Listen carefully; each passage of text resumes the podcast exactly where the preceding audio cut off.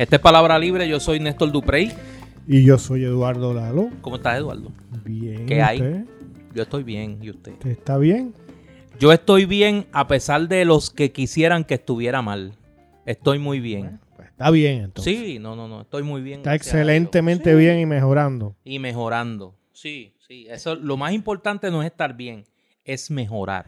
Bueno, después del abandono de los cops, me imagino Bueno, no, que eso está en proceso. Eh, tuve, cualquiera mejora después de abandonar tuve los varios, cops, ¿no? tuve varios eh, infrascritos que me han escrito. Y Eh, continúa la presión. Sí, pero para mí la temporada de béisbol se acabó. Sí, pero eso no, eso suena como a que está negociando a oscuras. Estoy escuchando ofertas, estoy escuchando ofertas, he escuchado algunas muy ¿Dónde aprendió a hacer eso? ¿En el Partido Popular? No, no, no, no, no, no, no. No, no, porque- allí no hay No, no, allí, allí nadie oyó oferta, ¿verdad? allí nadie oye oferta. No me digas. No, no, no, no, no. Después yo te voy, tengo unas cositas para ti sobre ese tema, porque yo sé que te interesa. Este es el episodio 48. Ya nos, está- nos estamos acercando al aniversario. Estamos próximos al 51. Y pues como dijimos en, en el episodio pasado, pues pensamos celebrarlo allá en Ponce, en el Candil, que muy gentilmente, a pesar de tener todas sus fechas en lo que queda del año llenas en cuanto a actividades, pues nos han cedido un espacio para desde allí transmitir. Luego hablaremos en detalle de cuándo será y la logística pandémica obligatoria por el asunto.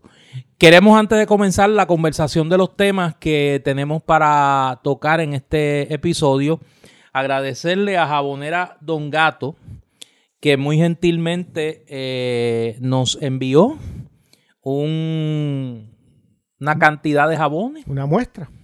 Entonces, como nosotros nos bañamos, nosotros nos bañamos, pues, este, eh, y a veces más de una vez al día, eh, pues, le estamos dando uso. Yo quisiera decir que a mí me gustaron mucho y me parece, eh, lo digo libremente, ¿no? Que es un producto de mucha calidad. Y yo he usado esos jabones artesanales en muchas ocasiones, muchos de los fabricados en Yo Puerto usado. Rico. Y este me pareció particularmente bueno.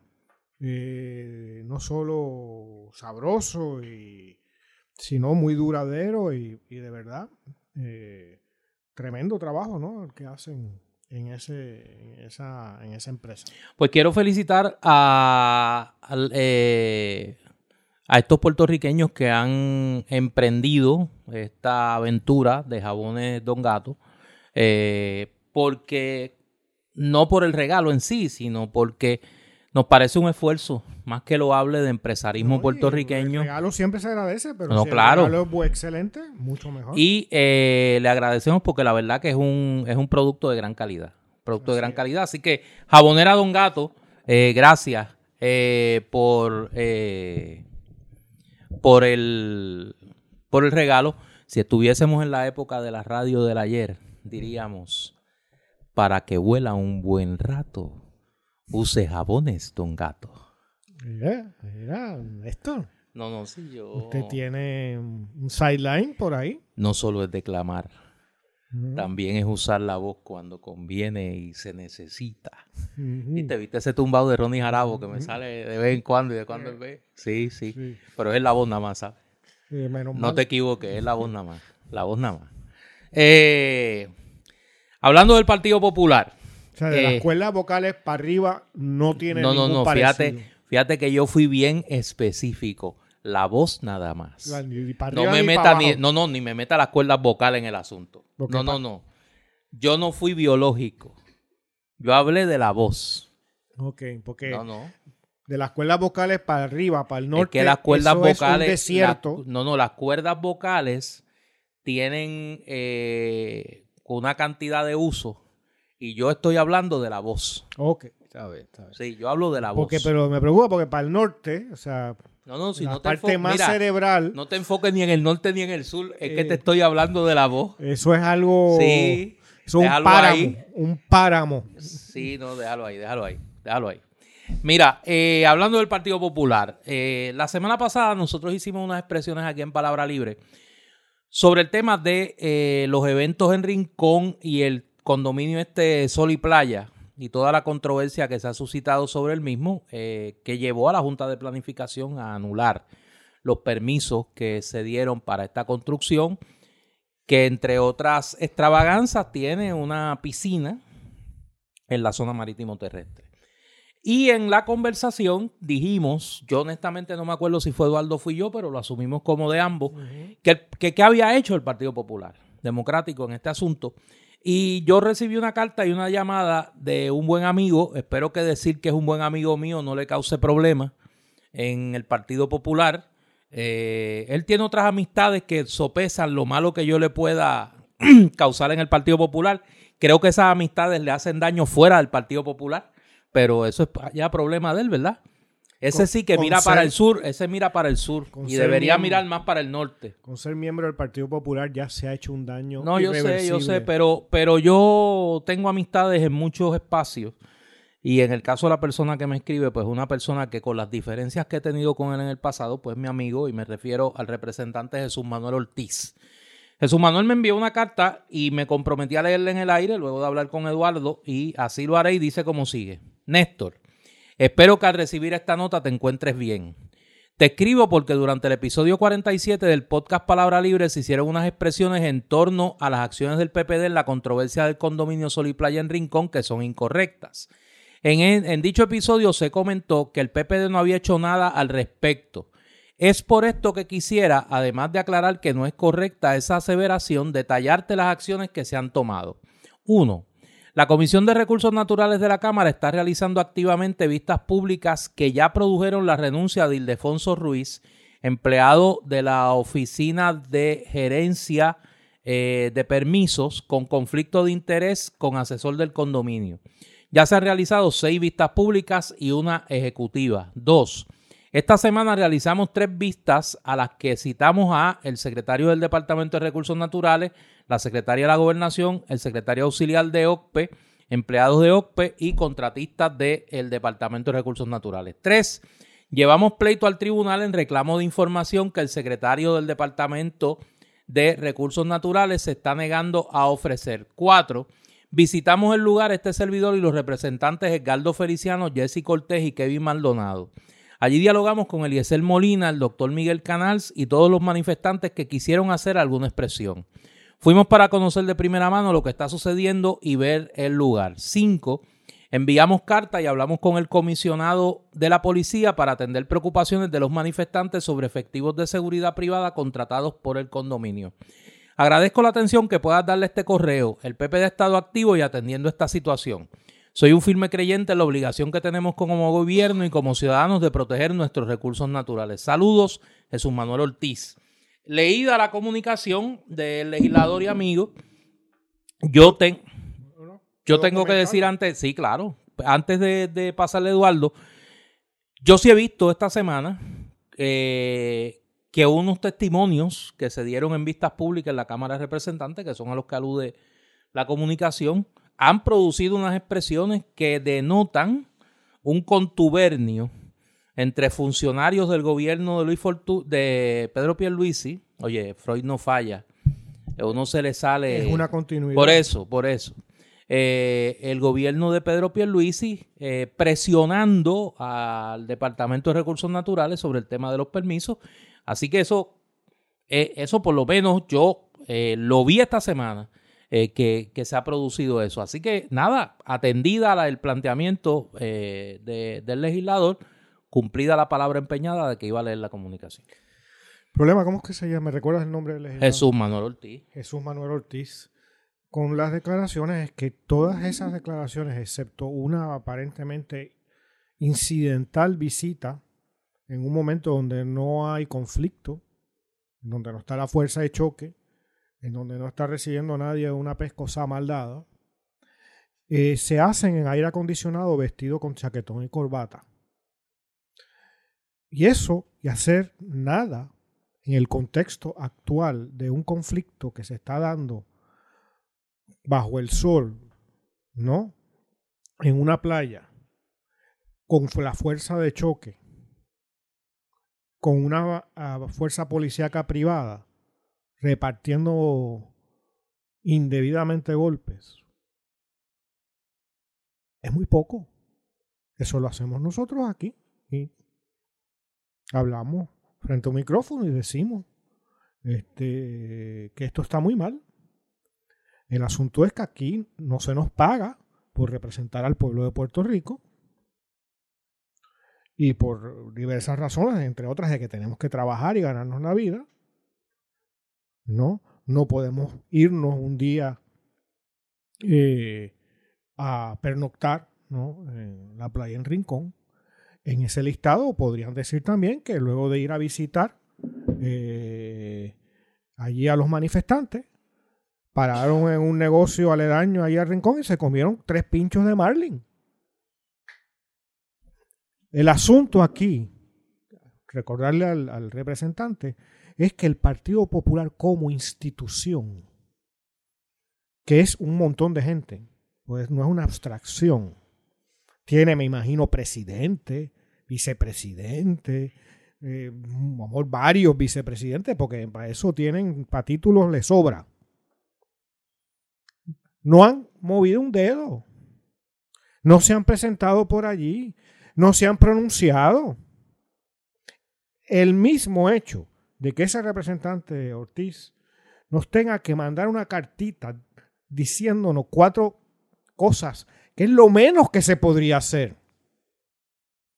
¿No? ¿Qué han hecho? Es indicativo que no les interesa hacer nada que valga la pena, ni que, ni que ponga un detente a la situación. De buenas intenciones está el camino al infierno, se hace el camino al infierno. Pues el infierno de la colonia puertorriqueña es la pusilanidad de los partidos del colonialismo. Y la pusilanidad de estos señores, que cuánto cobra uno de estos, 100 mil pesos con misa suelta o algo así. Ahora mismo no sé cuánto están cobrando, de verdad no sé. Pues que sea con gasolina y carro pagado por el pueblo de Puerto Rico y ayudante y fotógrafo y todo eso pagado por nosotros, se fue allí a retratarse y, a hablar con un manifestante. porque no fue a coger una galleta allí? Y a defender de verdad las cosas. ¿No?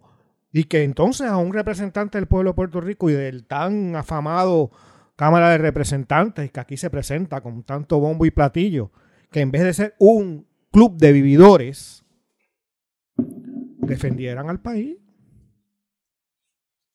Así que les recomiendo que la próxima vez incluya dónde se comió el pincho de Marlin y dónde se tomó la medalla. Porque eso también es hacer patria. Hay que ver la estupidez, ¿no? De, de los que están en el Capitolio. Que pensar, nada más pensar que tras mandar esa carta calma las conciencias de la gente, son unos vividores. ¿No? Se roban el dinero. ¿Qué hace esa comisión? ¿Qué poder tiene? Por si acaso está la Junta de Control Fiscal, a que eso ni se atreven a tocar. Así que la próxima vez que lo piense dos veces, que haga algo de verdad y entonces le daremos crédito. Dicho eso, ay Dios, eh, hay que saber cuándo se tiene autoridad para hablar. Y esto no es autoridad. Lección de vida para el representante. En otro tema, esta tarde recibimos en Palabra Libre una comunicación, hoy ha sido el Día de las Comunicaciones, eh, la Academia Sueca de Ciencias nos ha enviado una comunicación dado el reconocimiento global a este podcast, que es el podcast no solo que escuchan los analistas, sino que se escucha allende los mares, como decían antes.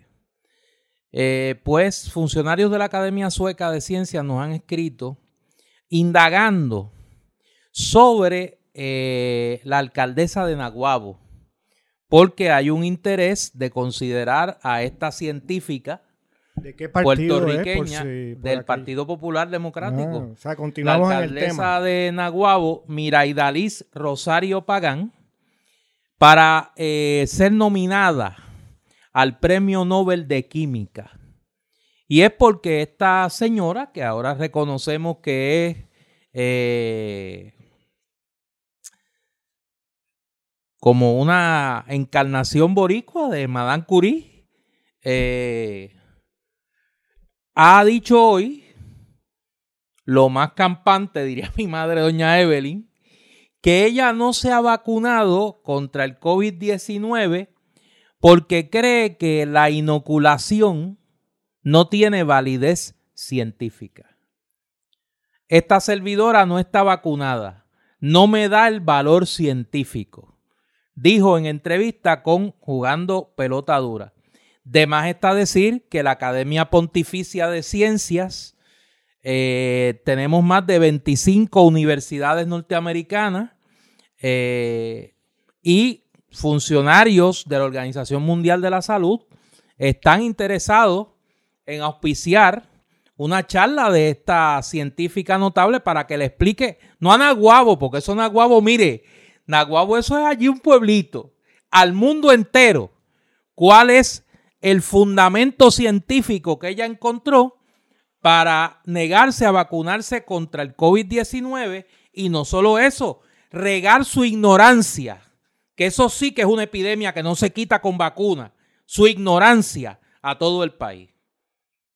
Esta es la misma, Néstor, ¿me puedes tú aclarar este dato? Que publicó una foto con Pierluisi, fue, en la toma de posesión. Como parte del Partido Único, esta ciudadana, vestida de jíbara de allá del mismo barrio donde fue Roberto Prats, en Quebradilla, eh, se tiró una foto con el gobernador Pierluisi, que es el mejor gobernador que ha tenido el estado librismo en mucho tiempo, y escribió lo siguiente. No, no, pero espérate, porque yo te voy a dejar la parte que tú quieres, yo te la voy a dejar. Sí, la cita, por sí, tranquilo. Escribió un primer párrafo que dice: Mis felicitaciones al honorable Pedro Pierluisi Urrutia por la gran responsabilidad que emprende hoy de dirigir nuestro país en un momento histórico y de desafíos. Y a renglón seguido cita unas palabras que yo estoy seguro que Eduardo quiere comentar. Cuando yo hablo aquí de la toxicidad que en nuestro país hemos heredado de una figura nefasta y tóxica al máximo, como Luis Muñoz Marín está en citas como esta. No solo por lo que dice la cita que voy a pasar a leer y analizar en un momento, sino porque haya señoras como esta alcaldesa de Nahuatl, ¿cómo se llama ella? bueno, en fin. no, es que estoy recibiendo, fíjate, ahora mismo acabo de recibir eh, dos comunicaciones, una eh, de el, eh, el Instituto de Ciencias. De Moscú. De Moscú. Que quieren, eh, están dispuestos a proveerle un avión a esta ciudadana, que te digo el nombre ahora, ya se llama Miraidalí Rosario Pagán. Pues el hecho de que... Como diría nuestro amigo, God bless her soul esta alcaldesa, mira, Idaliz, eh, ¿cómo es? Ortiz Pagán. Ortiz Pagán. Rosario Pagán, no se te olvide cuando la veas allá en, Estocolmo. Sí. con, la con, la medalla puesta. Yo pasé hace cuestión de menos de dos semanas por su pueblo y vi la, ¿Sí? la el extraordinario estado desde las ruinas en, en esa zona de Puerto Rico. Pues el hecho de que esta alcaldesa, para primero felicitar eh, de manera bastante torpe ¿no? en su expresión al gobernador Pierluisi y luego lo justifique con una cita de Luis Muñoz Marín. La cita debe ser, debe ser para darle autoridad o claridad a un asunto. La cita no tiene ni ton ni son, ¿no? Porque no dice nada común. Es básicamente la mayoría de las alocuciones de Muñoz Marín si se miran de verdad, si se leen de verdad. Es decir, si se les despoja de la falsa aura de, de aura de, autoridad con que se les ha puesto, ¿no? Se les ha, se les ha imbuido, ¿no? Por tantas décadas. Te leo la cita, Néstor, para iluminación. Yo creo que la conozco, pero dale para adelante. La vitalidad de un pueblo es la vitalidad de su propósito colectivo. La nulidad de una expresión que si uno lo recibiera en un, ensayo de octavo grado, en donde se define algo por la cosa misma, la vitalidad de un pueblo es la vitalidad, ¿no? De su propósito colectivo. ¿Cuál? ¿No? Votar por el Partido Popular. Ese es el propósito colectivo.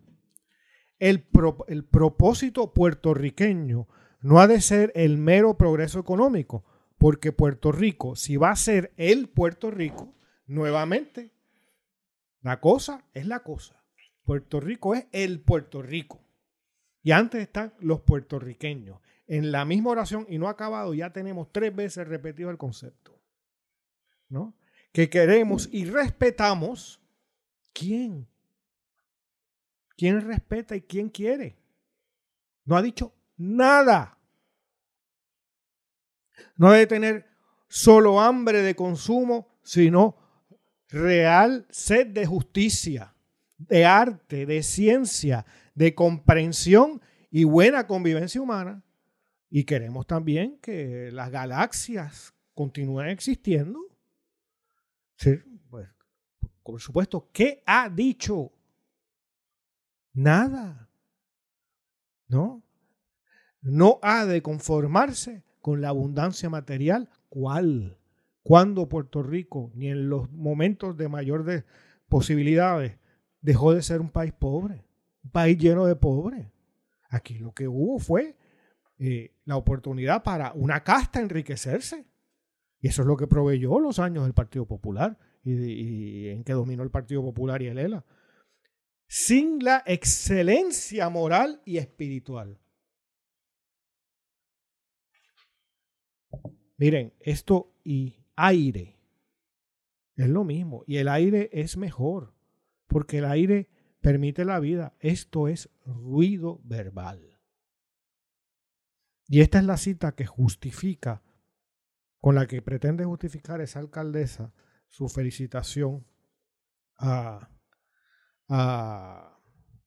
el gobernador, Pierluisi. Si algo muestra la bancarrota, no de ahora, de siempre del Partido Popular. Es una herencia tóxica. Pero ha permitido que la gente por generaciones en Puerto Rico piense que esta basura es algo. Es basura verbal. ¿No? Es nuevamente la babosería del incoherente y del coincoherente.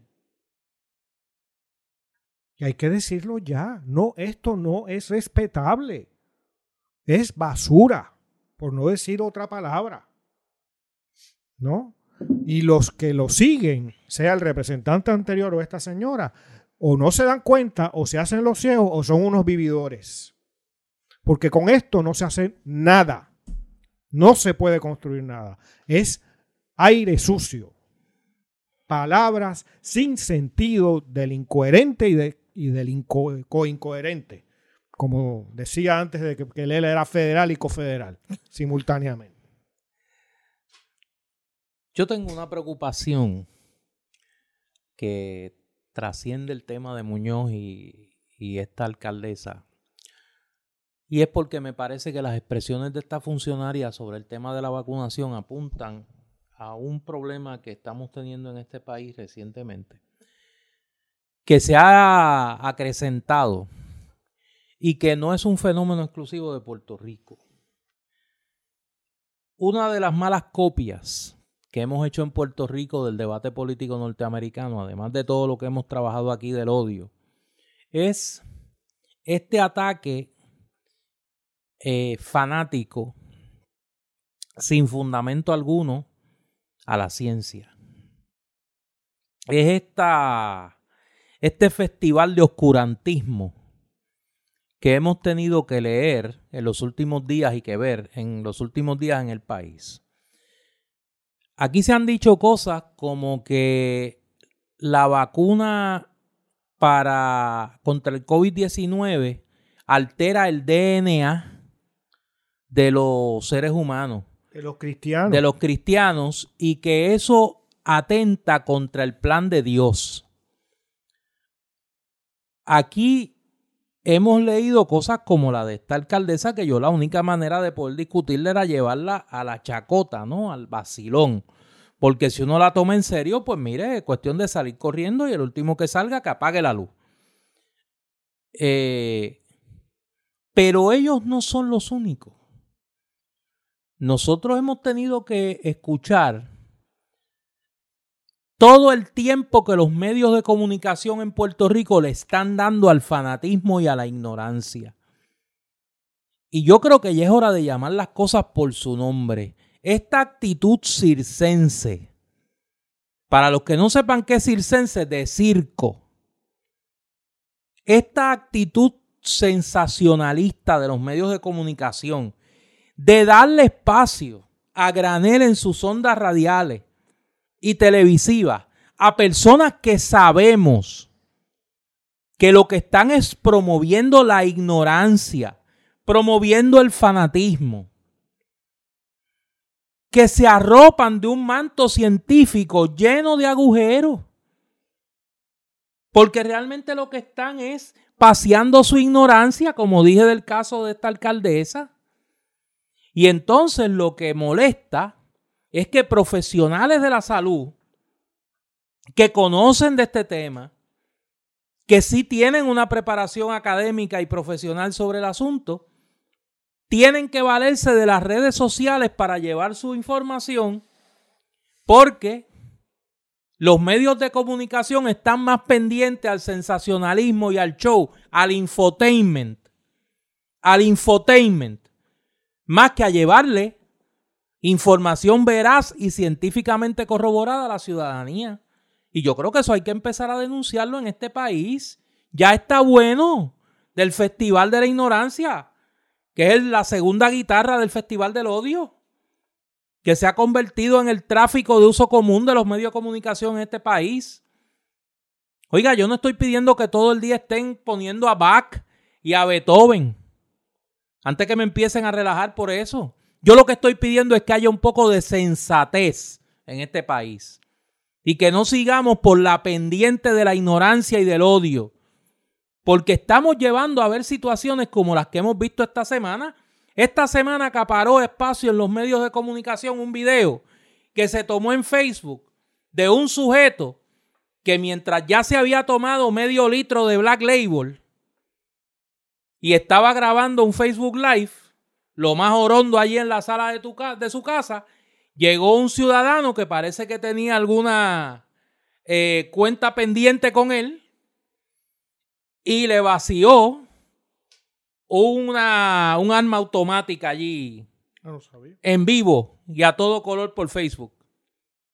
Pero eso fue la gran noticia de la hora en este país.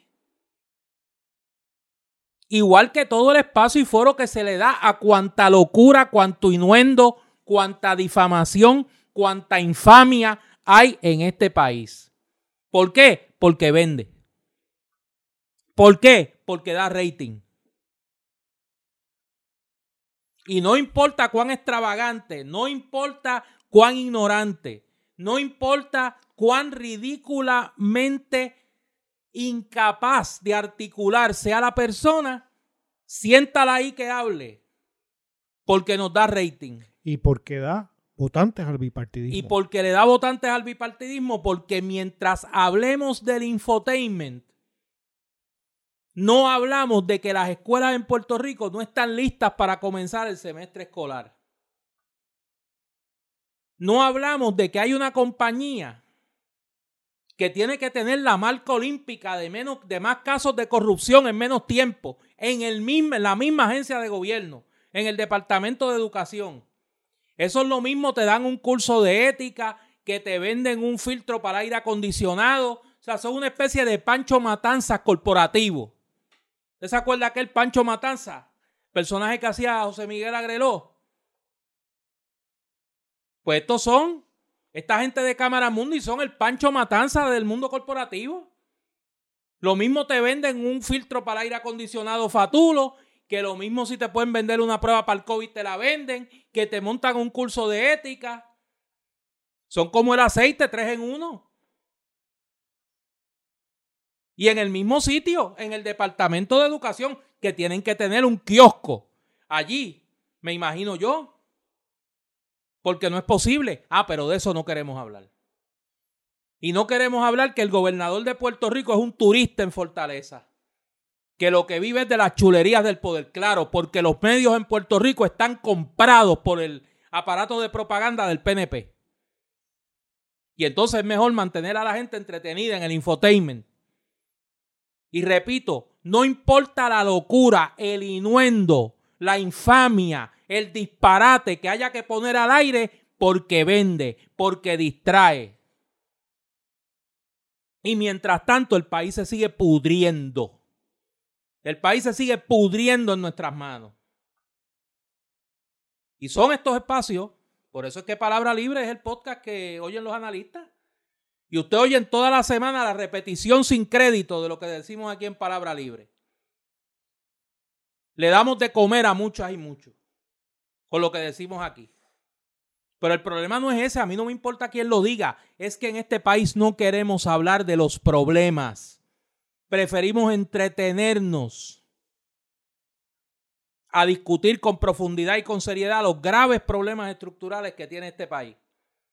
Nadie quiere hablar del acuerdo de la deuda, de la reestructuración de la deuda. Y cómo una juez de quiebra va a decidir el futuro de los puertorriqueños por los próximos 50 años. La estaca del colonialismo jurídico. Ah, pero es mejor hablar de la última loca o loco que llegue con la última extravagancia para decirla y darle para adelante que eso vende. Y lo peor, cuando se empieza a equiparar ese tipo de, de irresponsabilidad mediática con que eso es la puertorriqueñidad. Ah, sí. Que eso es ser puertorriqueño. Que es un insulto a la inmensa mayoría de los puertorriqueños que no son para nada así. ¿No? Que no salen en la radio diciendo estupideces. ¿No? Que no son eh, anclas de programas de televisión. Y, guisan con, con, los anuncios no oficiales. ¿No? Eh, o sea, aquí lo que estamos señalando es, por un lado, el aparato que crea la deformación social más profunda de esta sociedad.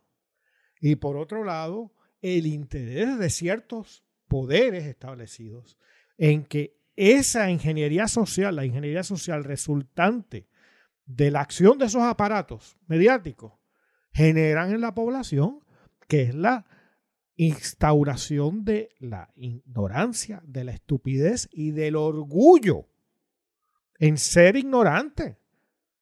¿No? En el orgullo de ser tan bárbaro y decir tontería. ¿No? Y, y en el caso como lo de esta alcaldesa y tantos otros, estar dispuestos a cualquier cosa con tal de recibir los votitos para yo llegar al puesto y tener mi puesto que me pagan lo que no ganaría en ninguna otra trabajo porque no, no tengo la capacidad o no existen esos trabajos con esos salarios.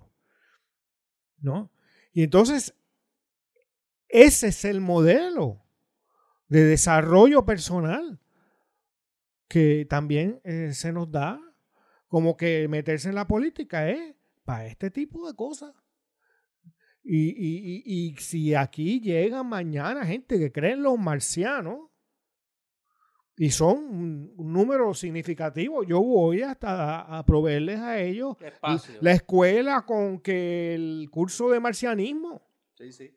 Este, eh, yo escuché en estos días, aquí, eh, cuando preparábamos el programa, eh, y en una encarnación mía anterior, yo fui naturópata y ejercí por un número de años. Escuché a una naturópata que era desde esa época en que yo actuaba, que tiene una gran línea de productos y tal, cuya calidad desconozco porque no, nunca los he usado. Estar diciendo que la vacuna altera el ADN de un cristiano. ¿Y el de los ateos no lo altera? Néstor, no me preguntes a mí. bueno, pues te este, sabes, como él fue tan categórico. Eh, ¿Sabes? Y los musulmanes o los budistas o lo que... No, es que eh, a lo que voy, eso es hacerle el peor servicio posible a la medicina natural. Porque es decir un disparate. ¿No? Y es teñir un un saber médico que no resuelve todos los problemas médicos, pero que sí genera, sabe lo que es salud y fomenta la salud como es la medicina natural, que hay muchas en el mundo, la medicina china, la medicina ayurveda de la India y así otras, ¿no? Y que fue lo que era la medicina hasta básicamente la introducción de, de drogas en el siglo XX. ¿No? Pero yo, y, generar esto es hacerle daño y, hacerle daño a la gente porque se pueden morir. Yo lo que me refiero es que tú no puedes equiparar el dato científico con el disparate, la mentira, Por supuesto. la idea fanática sin un fundamento científico. Oye, porque si yo me paro en una esquina y digo, mire, el que tome agua se va a morir. Ay, ¿por qué usted lo dice? Pues porque yo creo que eso es así. Y si él se que, Tú no puedes venir corriendo y porque mi planteamiento es tan extravagante y tan loco, vamos a darle 15 minutos y media hora para que explique por qué el agua lo va a matar. Y cuando lo que pasa es que viene acompañado de algo, casi siempre, Néstor, y es que el que dice, y hay un caso más o menos así, que, eh, que si tomas agua te vas a morir, te vende el filtro de agua para que no te mueras. Ah, no, claro. Y el libro de por qué. Y el libro de por qué. Si bebes agua te vas a morir. Y te da un seminario y todo, tú sabes. Eh, y, el que lo entrevista está guisando también. Porque o le regalan el filtro o el libro o, el seminario. Y como en este país, como dijo eh, temprano en nuestra historia filosófica, don Rafael Cepeda y lo grabó primero Rafael Cortijo y su combo. Y luego ese otro gran... Que, que, que, es uno de los grandes momentos de la introducción de, un, de una salchicha en el pensamiento. Sí, claro, ah, tú sabes por dónde voy. Y que luego lo grabó ese gran orate, Malvin Santiago, al son de la lata baila el chorizo. Pues aquí todo el mundo parece que tiene precio, ¿no? Y cualquier disparate se cuela, como la salchicha que hacían en mi pueblo. Eh, si hay una grasita que, que afloja el tornillo. Imagínate un chorizo. Eso es. Bueno, por eso es que lo de al son de la lata baila el chorizo. Yo, me siento particularmente orgulloso de ese de ese apotecma filosófico. No, es que yo... Porque yo, tuve un padre asturiano. Sí, eh, no, no, no, y yo esa es una de las... Y el chorizo viene de, las piedras filosofales que me permiten a mí entender la realidad puertorriqueña, es esa máxima. Es, esa fue el único objeto de pensamiento que, ha producido Asturias en su... Eh, sí, sí, en este país, al son de la lata, baila el chorizo. Y si tú entiendes eso, entiendes todo lo demás. Mira, eso fue el Dasein y el chorizo. Y el chorizo, sí, sí, sí, sí. Había que recordarlo porque a mucha gente se le ha olvidado. Si Heidegger hubiera conocido el chorizo. Sí, no se hubiera hecho nazi. Mira, si Heidegger conoce esa filosofía de la lata y el chorizo, no se hace nazi. Hablando de otras cosas más refrescantes al espíritu, hemos empezado hoy a son de Diana. No, vamos suavecito. sí, vamos, mira, vamos light. lo, bueno viene ahora. Vamos mild como la salsa. Mira, este sábado en Librería El Candil se presentan dos libros. Aquí hay uno que me estuvo bien curioso, un libro eh, infantil, que aunque es infantil, se lo debemos regalar a la alcaldesa de Naguabo. Y, te, y ya tú verás cuando te explique. Se llama Construye y diviértete con Neuroni. Neuroni. Neuroni. actividades, 65 actividades neuroeducativas para estimular el cerebro. Dime tú si ese no es un buen regalo para el alcaldesa de Nahuabo. Perdóname, eh, eh, eh, estimular el cerebro con actividades psicoactivas. No, no, no, actividades neuroeducativas. ¿Y quién es el autor de esto? ¿La alcaldesa Guaynabo? No, no, no, no, no, son cuatro autoras. Ah. Suset Mirabal. O sea, no son. No, es no, no, es que te estoy diciendo que, se, que se lo regalemos a la alcaldesa de Nahuabo. El libro se llama Vuelvo. Construye y diviértete con Neuro, Neironi 65 actividades neuroeducativas para estimular el cerebro. Escrito por Suset Mirabal, Maribel de Jesús, Eileen Velázquez y Milady Velázquez. La herramienta perfecta para que los padres clínicos y educadores descubran y aprendan junto a sus niños la manera más divertida de activar las neuronas. Esto se presenta este sábado 14 de agosto a la una de la tarde en el Candil. Y nosotros vamos a mandar a comprar unos ejemplares para mandarlo a Nahuabo. Fíjate, debemos regalarle algunos ahí en el Capitolio sí, Sí, sí, sí. Entonces, el, a las 3 de la... Puerta de Tierra, ¿no podrían vendernos algo para Puerta de Tierra allí para, Ay, Dios. mandarlo? Mira, vamos a hablar en serio, vamos a hablar en serio. Estoy hablando en serio. Sí, yo sé, yo sé. Mira, eh, a las 3 de la tarde se presenta un libro interesantísimo. Yo estuve leyendo sobre él y a mí los libros que comienzan a tratar el tema de la justicia en Puerto Rico me gustan. Y las abogadas y abogados serios han perdido el miedo a escribir. Y están escribiendo sobre sus experiencias en los tribunales. Y aquí hay un libro interesantísimo que se presenta en el Candil a las 3 el próximo, el próximo sábado.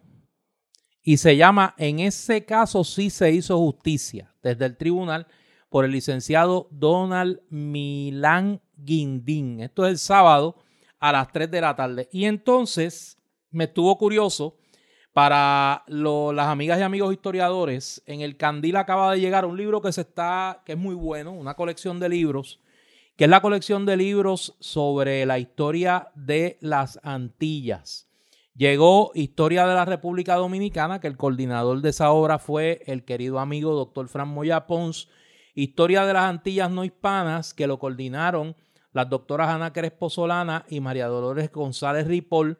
Historia comparada de las Antillas, que lo coordinó el doctor José Antonio Piqueras. Eh, esto es una colección. Y el libro de historia de Puerto Rico, que lo coordinaron eh, el doctor Luis González, el profesor Luis González Vares y la doctora María Dolores Luque, Lolita Luque, querida amiga y maestra. Esto es lo de Editorial 12 Calles, ¿no? El, eso es la colección de Editorial 12, Calles sobre historia de las Antillas. Y entonces también eh, llegó al Candil un clásico eh, de Alejandro de Humboldt, Ensayo político sobre la isla de Cuba. Ah, es, una edición, es una edición curada por destacados historiadores de eh, la época colonial, Miguel Ángel Puig Samper, Consuelo Naranjo Osorio, que sabemos que es una de las máximas autoridades en el tema, y Armando García González. Estos libros están en el candil. Además, hay otro. Hmm, mira este libro que llegó al candil. Es que esa Tamara sabe, mira. De bomba y de bombeadores. Un acercamiento a la tradición de bomba en Cataño.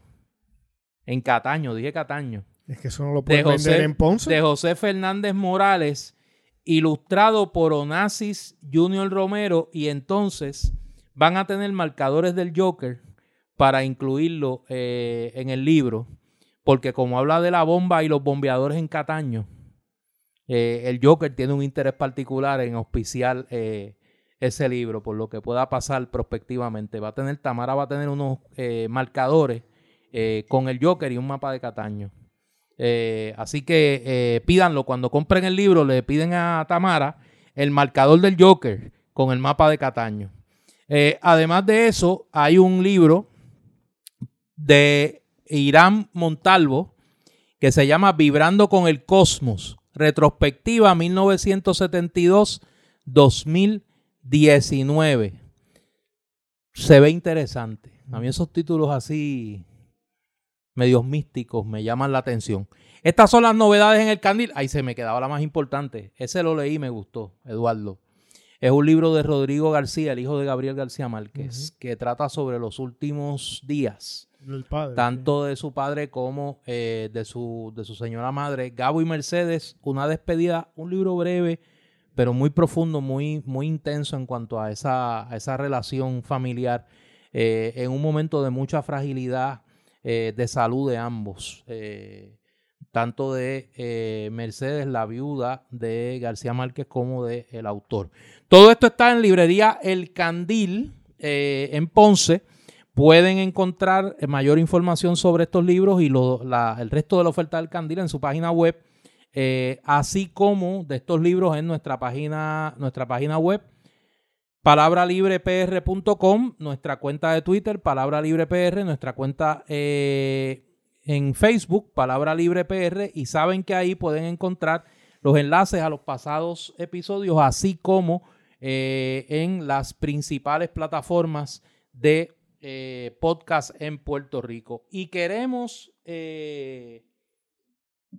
enviarle una calurosa felicitación a una colaboradora desde el primer día de este, de este podcast, a una colega, profesora de la Universidad Interamericana, recinto metropolitano, a Carmen Noemí, que es eh, el alma del grupo Cafés, que cumple siete años.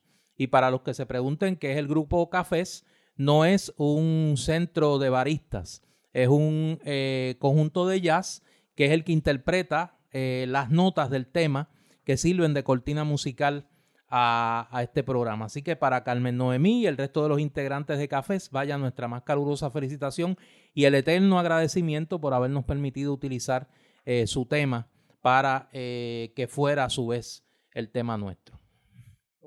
Eduardo Lalo tiene dos anuncios que hacer y los voy a hacer yo porque es una faceta de Eduardo. Eh, hay una que es desconocida, yo creo, para mucha gente, Eduardo. Este sábado, eh, 14 de agosto, don Eduardo Lalo se estrena, creo, como integrante de un trío. Eh, y va a tener un, una presentación eh, virtual. Eh, háblame de eso, Eduardo, porque me, me, interesa. Y la gente va a decir, diablo, Eduardo Lalo también es músico. Bueno, explícame. No sé si eso, sí, pero... dale, dale, dale. Pero... Acuérdate, acuérdate de la otra máxima filosófica uh -huh. de Ismael y Caco. Sí, es Vivimos en un tiempo tan miserable que si tú no te alabas no hay quien te alabe. Y mira que están los ocotitos. Los ocotitos y las ocotitas son una epidemia en este país. Defina, defina. No, no, no, que la gente busque. Busque qué quiere decir ocotito y ocotita. Mire, que están, que crecen. Que crecen así como la pangola. Crecen la hierba mala. Crecen en la tierra este, de forma silvestre. Y para que los ocotitos y las ocotitas no vengan a fastidiar contigo, hay que decirte músico. Y explica cuál es el concierto que tú vas a tener.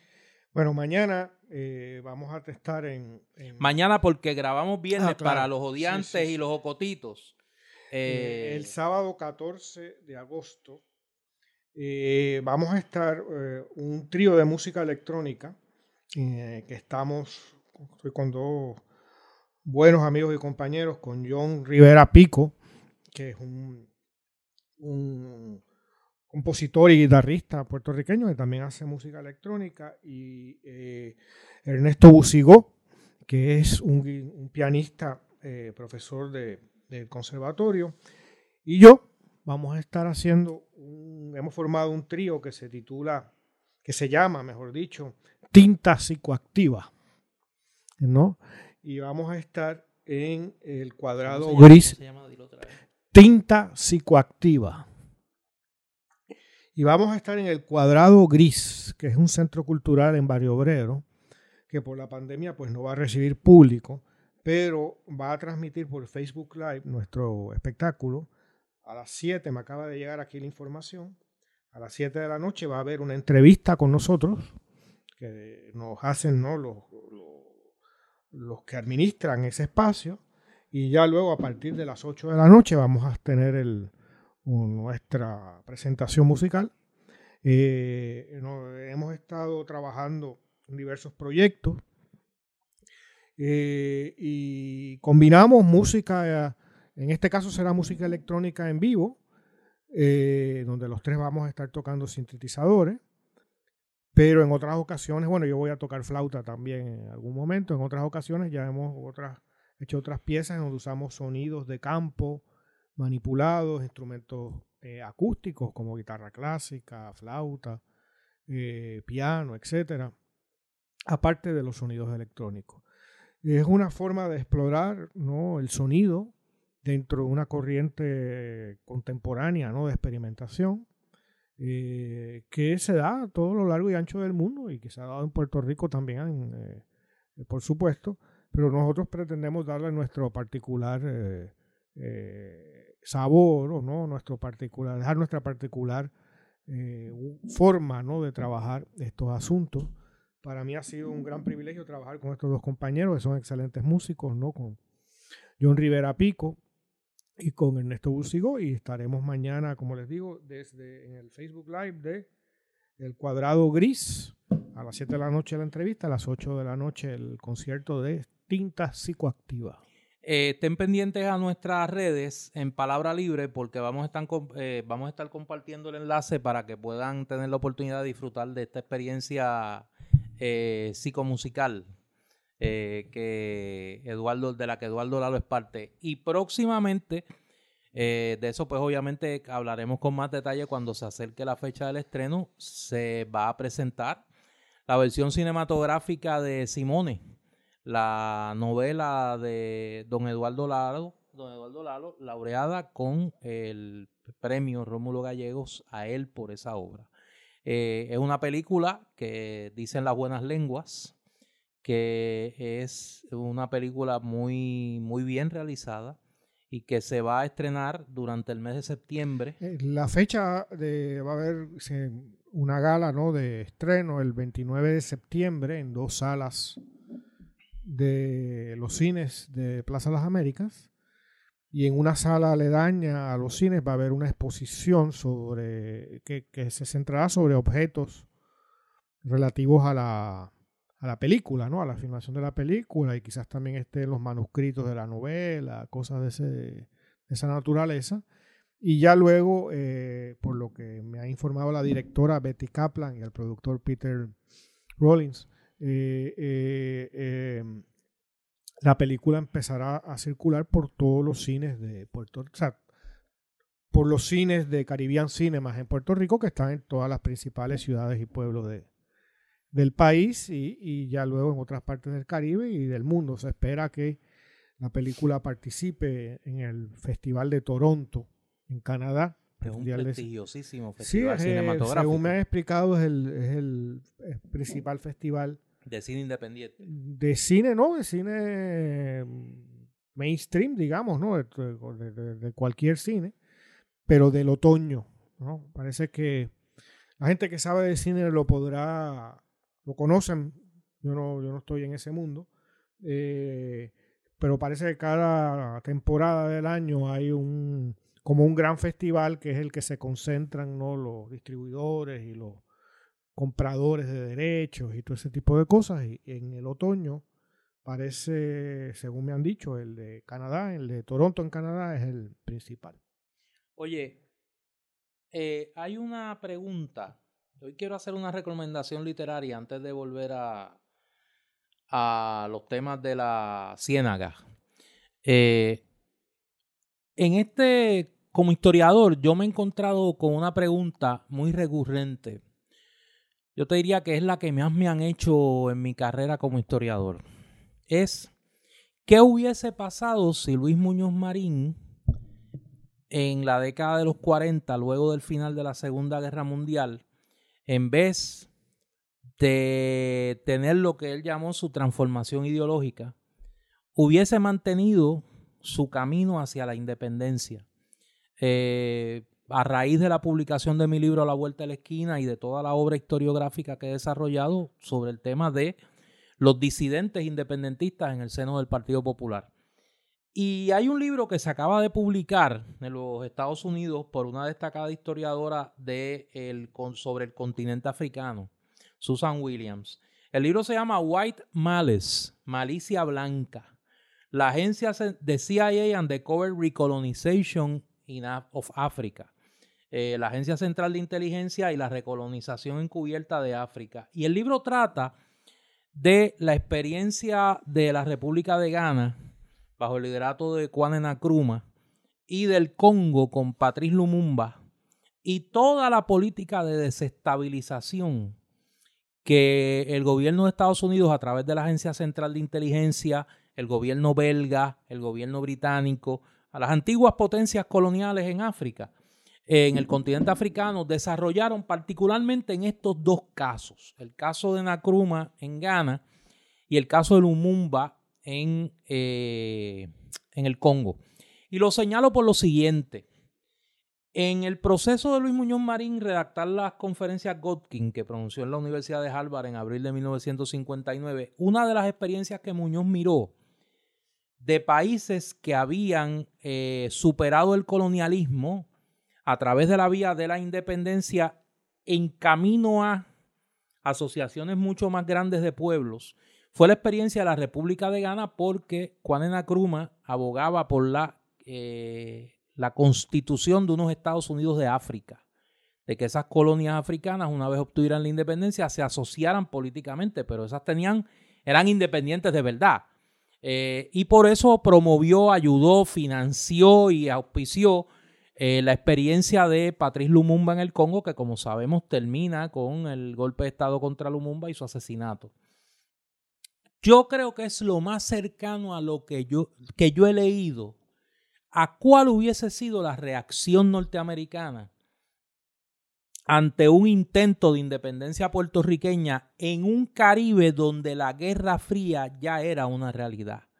En el caso de, de, Ghana y de el Congo, la presencia eh, de uranio en Ghana y eh, la insistencia de Nkrumah de construir una central nuclear para desarrollar energía en el Congo los acuerdos que llegó Nkrumah con el gobierno egipcio y el gobierno soviético para construir una represa en, en Ghana, algo así como lo que pasó en Egipto con Nasser eh, unos años antes, y pues los acercamientos a Europa Oriental, pues sellaron la suerte de Nkrumah ¿no? y, de, y de Lumumba.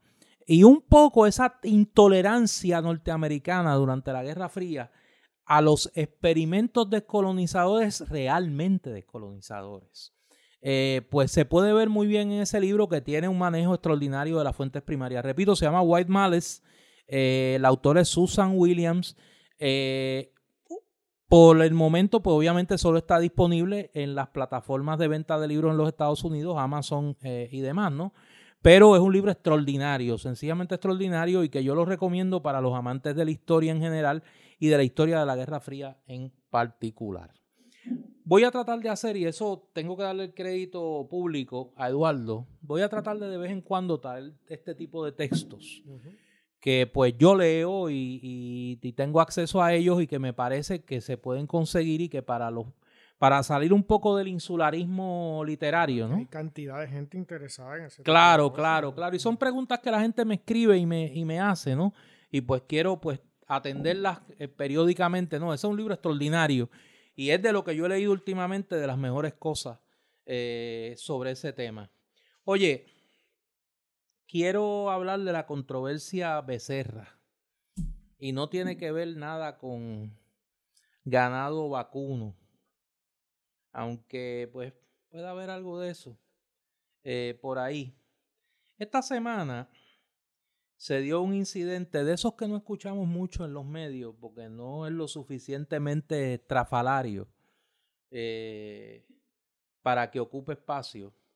Y es eh, el despido de un funcionario del Departamento eh, de Salud de nombre José Este ciudadano fue despedido porque un periodista lo criticó por unas expresiones que hizo y eh, el secretario de salud, él acusó a un periodista de ser terrorista mediático. Un lenguaje así como medio trompista, ¿no? Eh, y eso provocó el despido de este señor, de José, de José Becerra. Lo interesante es que luego de su despido, este señor eh, José Becerra, que había sido traído de el, el, CDC de Atlanta a trabajar específicamente como epidemiólogo en este tema de la pandemia, este señor hace una acusación que curiosamente no se discute mucho en los medios y se quedaron en que, pues, en la controversia Becerra, ¿no? En que, en que este funcionario le había dicho a un periodista que era un terrorista mediático. Pero no dicen lo siguiente, yo tengo aquí la carta que le envía el 26 de julio del 2021 este señor José Becerra al secretario de Salud, Carlos Mellado. Y me voy a permitir citar unos párrafos. Las expresiones que aquí incluyo de Lisdian Acevedo, que es una funcionaria de la Oficina de Comunicaciones del Departamento de Salud, representan una violación a nuestro acuerdo de trabajo. Ha sido ella muy explícita en exponer sus premisas para mi trabajo en el Departamento de Salud. Yo no puedo trabajar con una oficina de comunicaciones cuyo, y cito, único fin es que el departamento, Mellado y el gobernador luzcan bien. Cierro la cita. Como ya le he indicado desde nuestra entrevista inicial, tales condiciones serían inaceptables. Reitero mi solicitud de un canal directo e independiente de la actual Oficina de Comunicaciones para comunicar la situación de las pandemias en el país. La actual Oficina de Comunicaciones está dirigida por una relacionista público sin preparación en salud pública que pretende, y cito, establecer la estrategia del departamento en respuesta a la pandemia, cierro la cita. Absolutamente inaceptable, más aún cuando añade, cito, Requiero más diligencia en la información de epidemiología que solicito. Cierro la cita. Como ya le he expresado, yo no objeto la labor de Lidiana Acevedo como relacionista público del Departamento de Salud. Sin embargo, una oficina de comunicaciones es mucho más que eso y debe incluir la educación de la opinión pública sobre riesgos de salud y los indicadores epidemiológicos para monitorear una pandemia. La autonomía científica que hemos acordado usted y yo para mi labor en el Departamento de Salud incluye la comunicación objetiva e imparcial de la situación epidemiológica del país. En ausencia de personal capacitado en comunicación de riesgo y salud pública en la Oficina de, Comunicaciones, solicito un canal directo e independiente para comunicar la situación de la pandemia en el país. Me encuentro reclutando personal profesional para subsanar esa deficiencia de la Oficina de Comunicaciones. De no ser posible tal autonomía científica y el canal de comunicación correspondiente, eh, no podría eh, continuar ejerciendo responsablemente las funciones que usted me ha asignado. Respetuosamente, José Becerra. Y hay un intercambio entre esta relacionista público, Acevedo, y el señor, el doctor José Becerra. Becerra le pregunta, ¿Has estudiado salud pública? No me podrás imponer tu agenda mediática.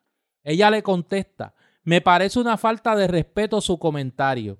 Ciertamente no estudié salud pública. Soy relacionista profesional licenciada, mi bachillerato en ciencias políticas del Colegio de Mayagüez, con maestría en comunicación y relaciones públicas del Sagrado Corazón, con 13 años de experiencia y ahora dirigiendo las comunicaciones del Departamento de Salud. No tengo agendas mi único fin es que el departamento Mellado y el gobernador luzcan bien en esta crisis de salud pública. Afortunadamente quien me da instrucciones es el señor secretario de salud. Continuaremos siendo transparentes en la información y trabajaremos con los que quieran trabajar y estén dispuestos a hacerlo bien. Cierro eh, la lectura de la carta del doctor eh, José Becerra al secretario de Salud y el intercambio que tuvo con esta relacionista público, Lidian Acevedo. Pregunto yo, ¿qué es más importante para el país? Que se sepa si es cierto o no que el Departamento de Salud manipula las estadísticas, manipula la información para, como dice esta relacionista público, que Mellado y el gobernador queden bien.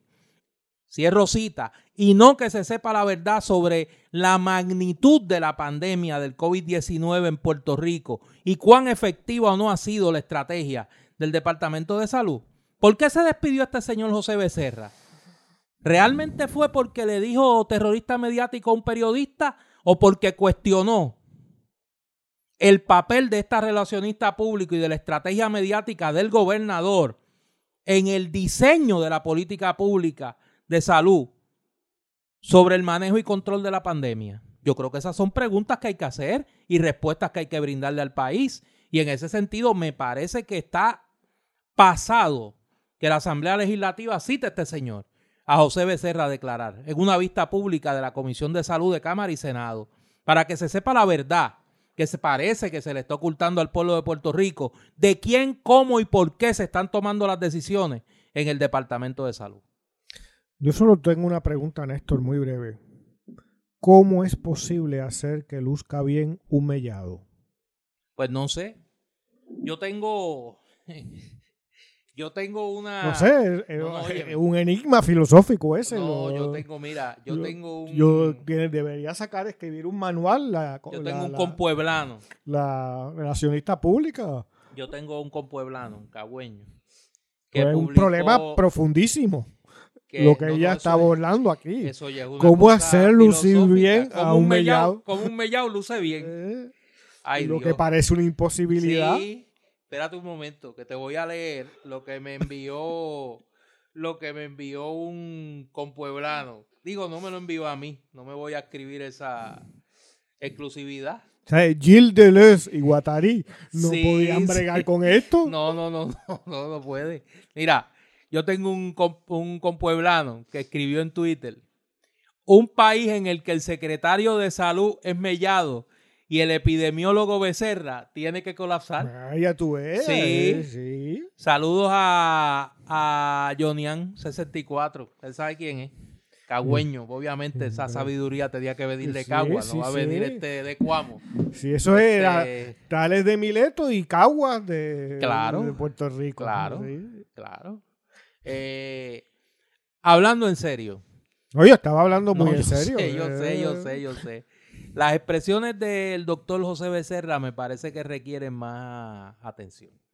Y me parece que apunta a un problema que no es el primero que lo señala. Recordemos que ha habido un entrizale, dirían en Cagua, de epidemiólogas en el Departamento de Salud y todas se han ido cuestionando el manejo de la información que se le está transmitiendo a la ciudadanía sobre el tema del COVID-19. Así que me parece que hay que poner oído en tierra, particularmente allá en Puerto Tierra, donde le gusta eh, hablar, de, donde le gusta hablar Eduardo, ahora que comienzan la sesión legislativa.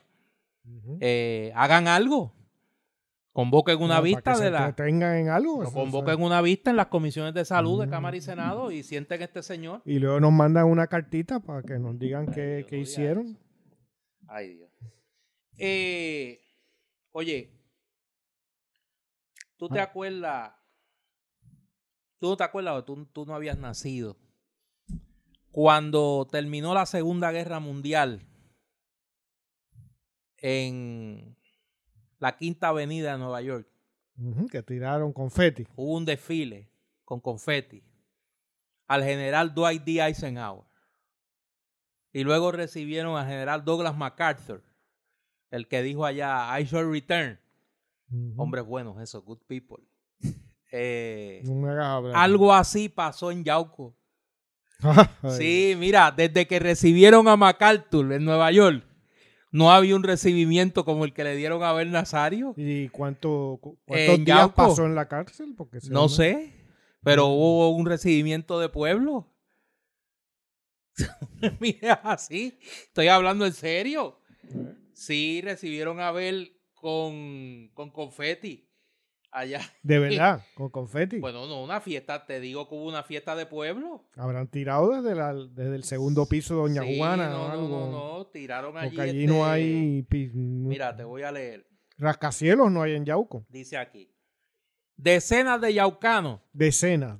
Decenas de yaucanos. Eso es como la Eso familia. era, mira, como decía un cholito, millones y millones. La familia. De, Sí, la familia. Recibieron al ex alcalde Abel Nazario Quiñones, quien fue escarcelado de una prisión en el estado de Georgia, a donde cumplía una sentencia de 18 meses a do- eh, por ofrecer declaraciones falsas sobre el uso de fondos federales del Departamento del Trabajo. Luego de dos meses y medio de ser ingresado a prisión, un juez tuvo dos meses y medio. Tú. Eh, un juez federal le concedió una solicitud para que fuera liberado mientras espera la, eh, la, la apelación, el resultado de la apelación. Abel sostuvo que el proceso en prisión fue muy duro. Repito, Abel sostuvo que el proceso en prisión fue muy duro, pero aprendió mucho en el poco tiempo que estuvo. Fue bien duro, pero aprendió, ¿viste? Sí, ¿Sabes cómo se llamaba, cómo se llama la- el, el hermano de Abel? Caín. Sí, Eso no, no, dice no. mucho. No, y a, la- a aquel Abel no le fue bien. No, Eh, ni a este le, le debe ir bien. Bueno, yo sé que él dice que fue bien duro. Sí. Sí, y, Y que re- aprendió y- mucho. ¿Y qué fue lo duro? Sí, pues, no, no sé, eso es lo que dice ahí, estate quieto. Al llegar de nuevo a su pueblo, Nazario Quiñones espera reiniciar los asuntos que quedaron en el tintero. Ah, sí, que él, él se reintegra. a la Sí, a No dice cuáles son. De otra parte, el ex senador del PNP, quien no descarta continuar en la política, No, él va para la presidencia de Estados Unidos como Santini. criticó la inacción de las autoridades gubernamentales por la situación que viven muchos yaucanos. ¿Ese hombre vuelve? No, eh, A ver, vuelve. que se va para Washington, allí a... A ver, vuelve. Luego de Biden, eh, viene Abel Nazario. Sí, bueno. Able, able. Después que fue bien duro y aprendió mucho, el hombre vuelve. Ujú. Qué fuerte, men. Mira, eh, hay un tema de política Sí, internacional. hablemos de Afganistán. que, que me parece que afortunadamente está comenzando a tener la importancia, la importancia que merece y me parece, por lo menos a mí, que es el reto más serio y complejo que en este momento tiene la presidencia de Joe Biden. Y me refiero a la situación en Afganistán. Al momento de grabar este podcast, eh, las fuerzas del Talibán controlan ya prácticamente todo el sur de Afganistán y solamente cuatro ciudades, incluyendo la capital Kabul, eh, quedan en manos del ejército afgano. 17 ciudades cayeron esta semana. 17 ciudades cayeron esta semana, incluyendo Kandahar, que es eh, la segunda ciudad de Afganistán. Esto luego del retiro de las tropas norteamericanas de ese país, lo que ha llevado al presidente Biden a ordenar el envío de 3.000 soldados a Afganistán con el propósito aparente de coordinar y ejecutar la evacuación del personal de la embajada norteamericana en Kabul, cosa que adelanta que, la, que el estimado norteamericano es que esa capital caerá en manos del talibán en los próximos días. Esto crea una dramática situación en, ese, en esa región porque aparentemente la acción norteamericana es producto de algún tipo de acuerdo con el talibán de que la llegada, la vuelta al poder del talibán en Afganistán no va a implicar la, eh, facilidad de acceso al territorio de Al Qaeda e ISIS, eh, que son eh, las organizaciones terroristas del fundamentalismo islámico que más temen los Estados Unidos. A mí me parece, antes de pasarle a Eduardo, que Afganistán se puede convertir en el Vietnam de Joe Biden.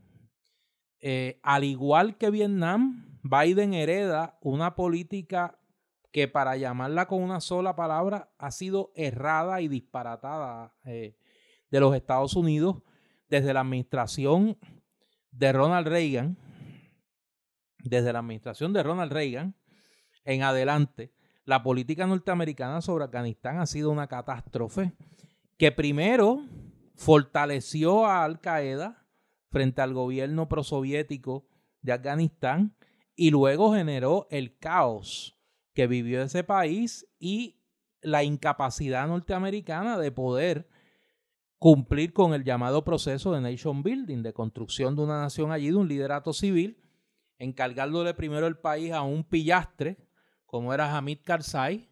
Eh, ¿Cómo se llama el aeropuerto internacional de Kabul? Hamid Karzai. Sí. Eso era un pillastre, eh, un, ah, indicativo. Era un, era un gantel de la industria del opio, eh, él y su Familia allí en Afganistán. Y ahora el presidente afgano vive prácticamente igual que Karzai, que Karzai se mantuvo vivo porque la escolta era norteamericana. Eh, el presidente actual de Afganistán es un prisionero y además de ser un prisionero es un hombre telquísimo, es lo que he leído. No ha cogido consejos de nadie y parece pues que, que ha llevado a Afganistán a un callejón sin salida con el talibán a las puertas del poder. Mira, Néstor, a mí me, ha afectado particularmente las noticias que llegan de Afganistán y esta retirada eh, irresponsable, a mi juicio, de los Estados Unidos. Estados Unidos invadió Afganistán como consecuencia directa apenas semanas después de los eventos del 11 de septiembre de 2001, es decir, la destrucción de las Torres Gemelas en Nueva York, del atentado al Pentágono y del avión que cayó en, el campo de Pensilvania. ¿no? Eh, hecho por Al-Qaeda, ¿no? Y bajo la dirección presunta de Osama Bin Laden, que estaba entonces en Afganistán. Y Estados Unidos aprovecha la ocasión para eh, llevar a cabo una invasión relámpago a esa región con las terribles consecuencias que tuvo de la muerte de miles de afganos, muchísimos de ellos civiles no solo eran talibanes o soldados, sino eh, una enorme cantidad de población civil. Y a lo largo de todos los años de ocupación es la guerra norteamericana más larga de la historia. Afganistán. Eh, todos los errores militares que han cometido fueron varias las ocasiones en donde una boda se tomaba por una concentración de fuerzas terroristas y, un, y la bombardeaban. Bombardearon hospitales psiquiátricos, hospitales pediátricos. En otras palabras, la tragedia que llevó a Estados Unidos a, Afganistán, un pueblo ya sufridísimo por la anterior ocupación soviética, por los talibanes, por eh, antes de eso los británicos, etc fue terrible. Pero por un tiempo hubo una esperanza. Y es que esa miseria traída por la guerra estadounidense en Afganistán venía acompañada de la construcción de escuelas, de la construcción de un sistema de salud pública, de una red de carreteras que en este momento están destruyendo los talibanes porque las construyeron los americanos. Están montando un país. Eh, en donde a la población femenina de Afganistán, por primera vez, no sé si en su historia, pero al menos en muchas generaciones, tenían acceso a la educación a todos los niveles, en donde las mujeres se convertían en emprendedoras, en negociantes, podían estudiar las demás diferentes carreras. Eh, eh, las hijas de las familias tenían otra perspectiva que la de andar con una burca cubiertas, metidas en las casas, eh, siendo maltratadas por sus maridos y los familiares de sus maridos. Y de pronto, el presidente Biden anuncia la retirada de eh, el ejército de Estados Unidos para el 11 de septiembre y lo retira antes. Y así como lo va retirando los talibanes con el conocimiento de Biden y su gobierno, van retomándolo todo. Y en cada ciudad que yo veía reportajes esta semana en el, en el podcast justamente del New York Times, donde entrevistaban a una gran periodista que se ha dedicado a Afganistán en las últimas décadas. Y ella, de una manera muy lúgubre, ¿no? iba describiendo lo que ya ha ocurrido. Según los talibanes, llegan cualquier colaborador del de, eh, gobierno o de los estadounidenses, es decir, un traductor, es asesinado. Eh, las escuelas de, de femeninas son destruidas. Todos los medios de comunicación, radio, televisión, prensa escrita, son eliminados. ¿No? Todo lo que se construyó, es decir, la posibilidad de ir creando un país eh, para el pueblo afgano, está siendo destruido. Biden tiene en sus manos los dos conflictos humanitarios, no en sus manos, está causando el gobierno de Estados Unidos y su presidente los dos conflictos humanitarios más serios de hoy en el planeta. Ya yo he mencionado aquí la situación de Yemen, eh, que es catastrófica, donde se, está, se piensa, si no recuerdo mal la estadística que aquí ya dije en un episodio, algo así cerca del 50% de los niños se espera que estén en desnutrición severa este año. Y ahora está creando este desastre en Afganistán. Yo sé que aquí tenemos visiones distintas sobre este político, pero tú sabes bien que desde que estaba en campaña, a mí no me ha inspirado cosas buenas este señor. Yo pienso, y lo digo con toda seriedad, y yo soy una persona que está empezando a llegar a edades mayores, que es una irresponsabilidad de los ancianos llegar a posiciones de poder. Y lo mismo se podía haber dicho de Trump, como se puede decir ahora de Biden. Ambos han sido vividores de la política, en el caso de Biden, a lo largo de su vida completa profesional. Eh, no tienen idea de lo que es la vida real de un estadounidense, mucho menos de gente de otros países. Y ellos toman decisiones que tienen unas consecuencias mayúsculas en la vida de, cientos de miles de personas, si no millones. Y ellos no van a ver las consecuencias, porque son personas muy mayores. El futuro no es de ellos. Sin embargo, ellos están destruyendo el futuro de generaciones completas en ciertas zonas del mundo.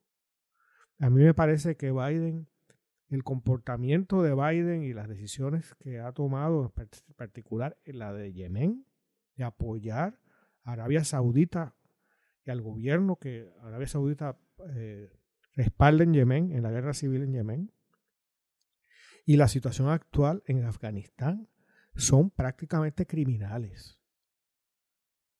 ¿Qué se le puede decir a los que murieron, a los soldados norteamericanos, canadienses, australianos, puertorriqueños, que murieron supuestamente defendiendo las grandes causas en Afganistán, la guerra contra el terrorismo, la guerra contra el talibán.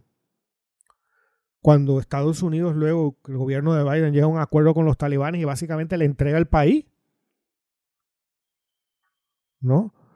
Me parece que la hipocresía de Biden, que muestra que entre republicanos y demócratas en Estados Unidos las diferencias son fantasmagorías en muchos casos. Fantasmagorías que nosotros, los que observamos, unos más, otros menos, yo creo que en mi caso hay un poco de eso, casi queremos creer de que hay una diferencia y que hay un Estados Unidos, entre comillas, mejor. Pero la realidad a veces nos da en la cara. Lo que está pasando ahora mismo en Afganistán es que al que ayudó, al que colaboró, al que creyó en ese proyecto de transformación, lo están linchando en una plaza. Y eso lo sabía el gobierno de Estados Unidos y su presidente. Y tomó la decisión de abandonar sin tomar nada, ninguna precaución, dejarlo a su suerte. O después de haber usado a toda esa gente, escupirla. Y eso es imperdonable a mi juicio. Este señor es un fiasco, el presidente de Estados Unidos. No es para mí diferente a Trump. No es otro estilo, es otra cosa, pero su, los resultados son muy similares. ¿No? Aparte de estar repartiendo millones para ir para ver si gana las próximas elecciones, en, las cosas de verdad importantes y en los cambios verdaderamente importantes, verdaderamente importantes y en las graves preguntas éticas, falla en todas. Y hay que recordar también, aquí lo alertamos en, en episodios pasados, que todavía continúa la crisis humanitaria con los emigrantes en la frontera, que los niños siguen recluidos, los niños emigrantes llevan años ya sin ver a sus familiares, recluidos en prisiones de adultos, metidos en jaulas. Y él todavía está pensando qué hacer. ¿no? Eh, eh, gran parte de la actividad del gobierno Biden de Estados Unidos hoy raya en lo criminal. ¿No? Y la prensa de Estados Unidos no lo aborda porque raya en la estupidez y en la ignorancia, en su mayoría. Pero las consecuencias son terribles. Y este señor es, está probando ser nefasto. Las próximas horas van a ser decisivas, me parece a mí, sobre el tema afgano. Luego de 83 billones de dólares invertidos por el gobierno de los Estados Unidos en crear un ejército en Afganistán, ese ejército se está desmoronando. Hay bases militares que costaron más de, mil millones de dólares. Ese ejército se está desmoronando, es incapaz de detener el avance del talibán. El, gobierno norteamericano le ha pedido, y me recuerdan esto, el caso de Vietnam, ¿no? Que le pedían al ejército de Vietnam del Sur que peleara cuando la llamada vietnamización de la guerra de Vietnam y el gobierno sencillamente no quería, no, el gobierno vietnamita no tenía con qué pelear. Eh, es una situación difícil, repito. Creo que puede convertirse rápidamente en el Vietnam de Joe Biden y destruir eh, su trabajo a nivel doméstico y crear un pantano diplomático, militar y político a esa administración. Hay decenas y decenas de miles de afganos viendo cómo salen del país en las últimas semanas. las filas en, las embajadas, en, en el sitio donde dan pasaportes, etcétera, son las, han sido reportadas por la prensa internacional. Es una población que está en pánico, ¿no? Eh, huyendo hacia Kabul, para tratar de resguardarse ahí, como oía esta misma mañana, ¿no? Los reportajes de gente que decía, mira, ya no tenemos dinero ni para comprar la más comida de hoy. Venimos huyendo desde yo no sé qué provincia, días, ¿no? Caminando. Estamos aquí como refugiados. No hay nadie que provee para, para nosotros. No hay salida. Estamos a la espera de que lleguen los talibanes. Y hay que pensar lo que es esa cultura talibana. Es un extremismo fundamentalista religioso, para los cuales las mujeres son perpetuas menores de edad. ¿No? En donde algo como lo que yo voy a hacer mañana en el cuadrado gris está prohibido, so pena de muerte. La música está prohibida. ¿No? Eh, no hablemos de leer, de pensar, de, comportamientos que no sean los más básicos y macharránicos eh, de una cultura construida sobre la guerra y sobre la idea de una guerra santa y de, un, de una ortodoxia religiosa en donde todo el mundo está equivocado excepto nosotros. Eh, y a eso choca con ahora la realidad de alguien que fue a la escuela o a la universidad y que es un arquitecto o una arquitecta y que no va a poder, si es mujer, ejercer la arquitectura. Tiene que estar ponerse una burca y meterse en la casa. Y la más mínima transgresión es la, el mayor castigo. Oye, no se puede uno ensuciar la boca con la democracia y los derechos civiles y, los, y, que hay una vicepresidenta mujer y que es negra y que es esto y lo otro. Y hacer eso en Afganistán. No se puede. Vamos a ver qué pasa allí. Eh, los próximos días, repito, van a ser cruciales en esta situación bastante complicada, no solo para la administración Biden, me parece a mí para la región eh, en general. Yo soy Néstor Duprey. Y yo soy Eduardo Lalo. Esta es Palabra Libre, nosotros regresamos en una semana.